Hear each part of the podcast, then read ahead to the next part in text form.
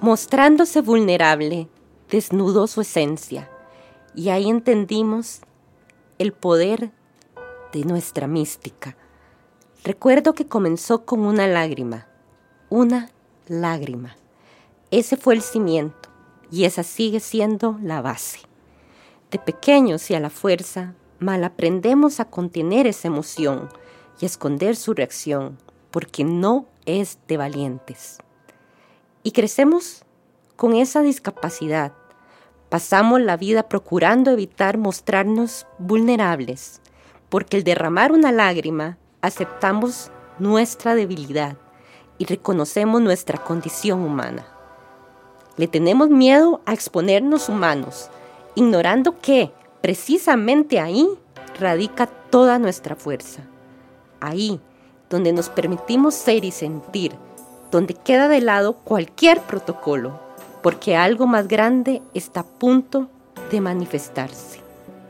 Y habla nuestra esencia, y su mensaje convence y contagia, y su fuerza es tan pura que es capaz de cambiar el curso de la historia. Para los escépticos, esto no es una charla motivacional, esto es una anécdota. En realidad, ni siquiera es una anécdota, es un punto de inflexión narrado con hechos. Hechos que podrían confundirse con una novela de realismo mágico, pero dejémoslo en realismo. De todas formas, la magia está implícita, aunque yo le llamaría mística, como papi. Ambos sabíamos reconocer cuando un equipo tenía esa mística, porque todo le salía, aunque fuera de la manera más milagrosa. Goles con la espalda, remates de rival que pegaban en los tres palos y salían, doblete de ese delantero limitado que pasó todo el torneo en la banca y a la hora buena decidió anotar. En fin, imposibles posibles. Mística. De niña le decía a papi que este o aquel equipo tenía la estrella, cuando eso pasaba. Me gusta pensar que eso no solo sucede en el fútbol. Papi siempre tuvo esa mística. Por ejemplo, cuando conoció a mami. Ambos la convirtieron en estrella. Jorge, y decime algo. ¿Cómo va ese tema del nuevo entrenador? ¿Ya pensaste en alguien? Ay, Ceci, es, ese tema de verdad hace rato eh, me tiene pensando. Y es que, vea, ya no podemos estar cambiando de entrenadores eh, sin ver resultados. Desde el 61 estamos en esas. No puede ser que, que ya estemos en el 74 y, y, no, y no la veamos venir. Eh, ya la afición está cansada, nosotros también. Vea, tengo que pensar esto bien, Ceci. necesito alguien que me potencie a Fernandillo, a Montero. ¿Vos los has visto? Sí, Jorge. Ese Fernando tiene potencial. Mira, yo te digo algo aquí entre nosotros. Es solo un consejo, Jorge. Tal vez si te ayuda a decidir. Yo he estado viendo a este nuevo entrenador. ¿Cuál? ¿Será que, eh, vamos a ver, Ceci, ¿será que yo lo tengo entre, entre las opciones? Es este que ha estado trabajando. Me parece que sería una buena opción para nosotros, pero vos sos el experto. Mira, eh, eh, vos sabes que no lo había considerado. puede que Puede que como esté la cosa nos sirva alguien con una mentalidad fresca, joven y, con buena energía. Oíme, Ceci. ¿No será que vos te lo querés traer para, eh, para estarlo bien? Ay, ¿cómo se te ocurre? Te estoy intentando ayudar, Jorge. Ay, bueno, ahí te la dejo picando. Y sí, mami lo logró. Ella era así, buscaba su propia estrella se la bajaba del cielo si era necesario. Jorge sí tenía razón. Sus intenciones no eran meramente deportivas, tenían un doble propósito. Es un honor para esta presentar ante ustedes, aficionados, administrativos, prensa y público en general, al nuevo entrenador del Club Sport Herediano. Ya hice sí, viste. Al final elegí el muchacho que me recomendaste. Me lo recomendaste, ¿verdad? Bueno. Y vas a ver que no te equivocaste. Tengo un buen presentimiento. Eh, tengo la fe de que sí, Ceci. Vamos a ver, vamos a ver. Ojo. Dios quiera, Jorge. Bueno, te dejo. Voy a ir a presentarme con el nuevo entrenador. y aprovecho para darle algún consejo. Ay, Ceci, ¿vos crees que yo... ¿Vos crees que yo nací ayer? Y aquí es donde mucha gente no me cree cuando les cuento que yo nací gracias al Club Sport Herediano. Pero fue así, sin metáforas. Literalmente fue el punto de partida para el cimiento de una familia. Después de que se conocieron, no había pasado ni tres meses y ya tenían planes para una boda. Un año después llegó mi hermano. Al tiempo llegué yo. Y cerrando la alineación, mi hermano. Mi infancia estuvo repleta de anécdotas futbolísticas, análisis deportivos, partidos sufridos y en su mayoría celebrados, y de esos gritos de gol que te dejan afónica. Aprendí muchísimo sobre el fútbol. Yo era como su secretaria ejecutiva en esos años. Ahí comencé a notar situaciones que a ojo de aficionado no se perciben a simple vista. Cambios en esquemas a mitad de los partidos, decisiones técnicas que parecieran ir en contra de toda lógica y equipos que tienen aquella mencionada estrella. Papi nos heredó eso. Yo sabía cuando un equipo iba a ser campeón, porque les veía a esa estrella, aún y cuando los pronósticos parecían estar en contra.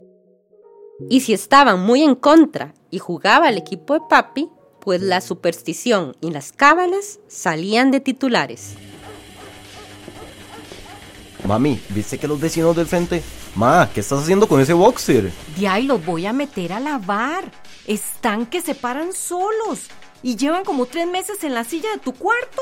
Hasta me dan pena. No, hoy juega Heredia, ma. Ese es el boxer de la suerte. Tengo que ponérmelo así como está hay que apoyar a papi. Ay, sí es cierto, la ropa. Es más, Laurita, acordate que tenés que usar el jeans oscuro, el de los partidos. Esas cábalas, por más absurdas que parecieran, eran infalibles. Las ganas de poder de alguna manera asegurar un gane eran más grandes que el deterioro de las prendas que repetíamos una y otra vez a modo de ritual. Era eso y los cumpleaños. Cada vez que el cumpleaños de alguno de nosotros coincidía con un partido, debía coincidir también con un gane. Y por imposible que parezca, siempre se cumplía de esa manera. Papi estuvo cuatro veces a la cabeza del equipo herediano como técnico a lo largo de su carrera futbolística. Eso era lo que a él le hacía más feliz. Siempre nos comentaba que todas las posiciones que existen para ser parte de un equipo, la de ser entrenador lo acompañó desde su nacimiento. Pasó por otros clubes e inclusive otros países y con todos tuvo una buena química.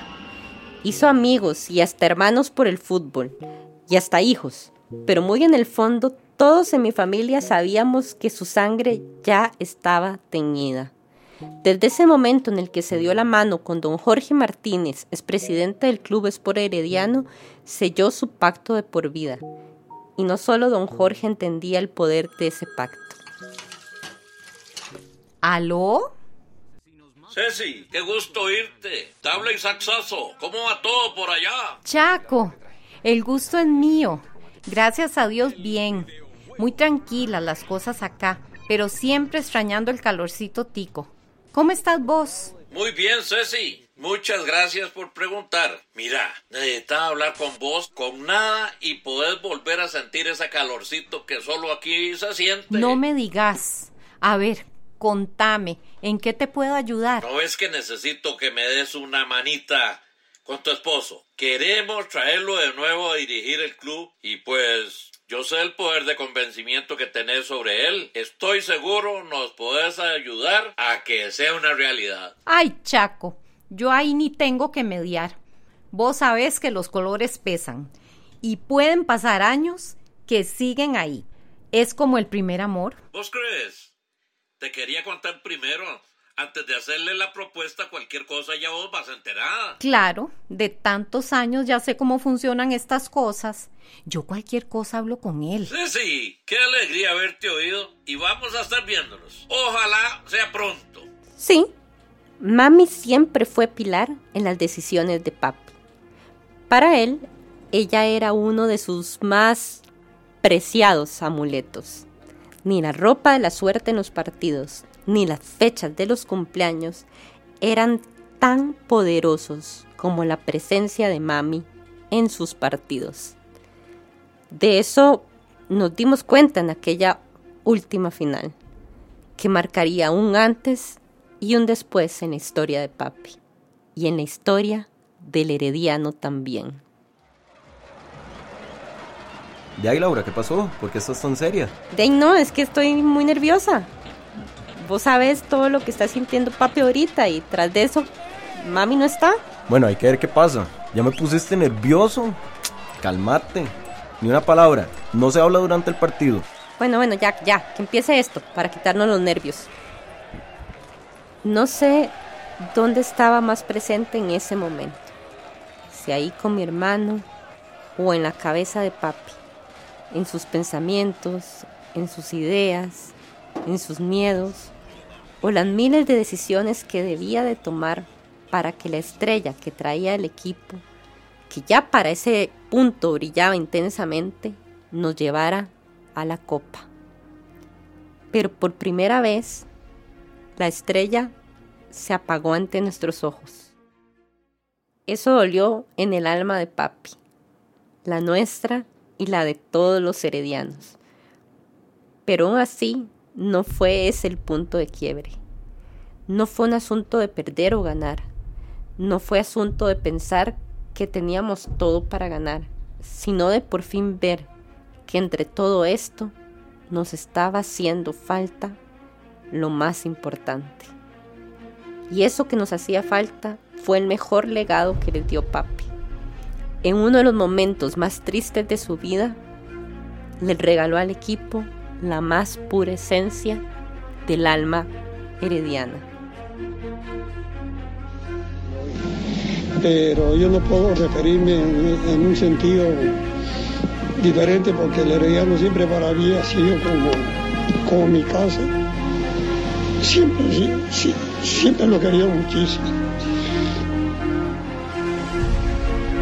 Que ustedes creen que esto es una situación deportiva, ¿no? Para mí es una situación afectiva. Esto es una, situación sentimental, no es asunto de plata, no es asunto de, trabajo, no, no, no, es una situación. Eh, el herediano para mí es un sentimiento. Ese momento fue determinante esa escena, donde el sentir pudo más que el protocolo, fue el punto de quiebre que confirmaría que no bastaba con invertir en jugadores o en condiciones deportivas, porque todavía necesitábamos de ese algo que no sería más que la manifestación más natural del sentimiento herediano.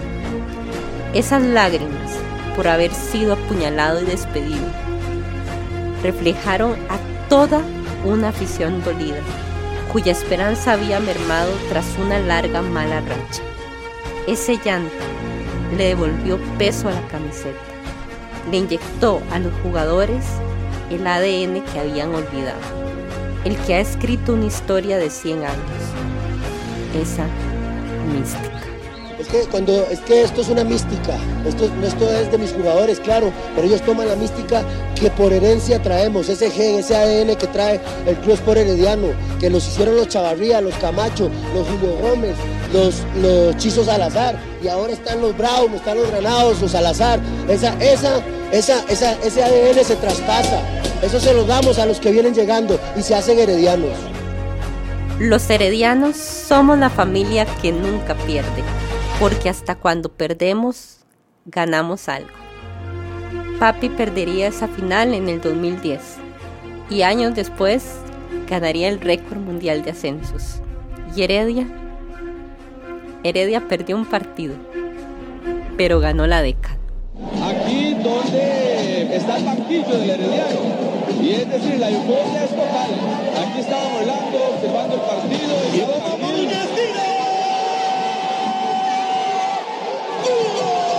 este campeonato yo, en lo personal, se lo dedico a Orlando de León porque aquí le robaron un campeonato a él. Aquí yo en lo personal, esta medalla es de él, es completamente de Orlando de León. Él aquí debería haber sido campeón en el 2010 y algunos factores no quisieron, pero hoy don Orlando está en el cielo y se la dedicamos para, el, para justicia el tiempo. Con vos empezó todo, papi. Podcast Diario Centenario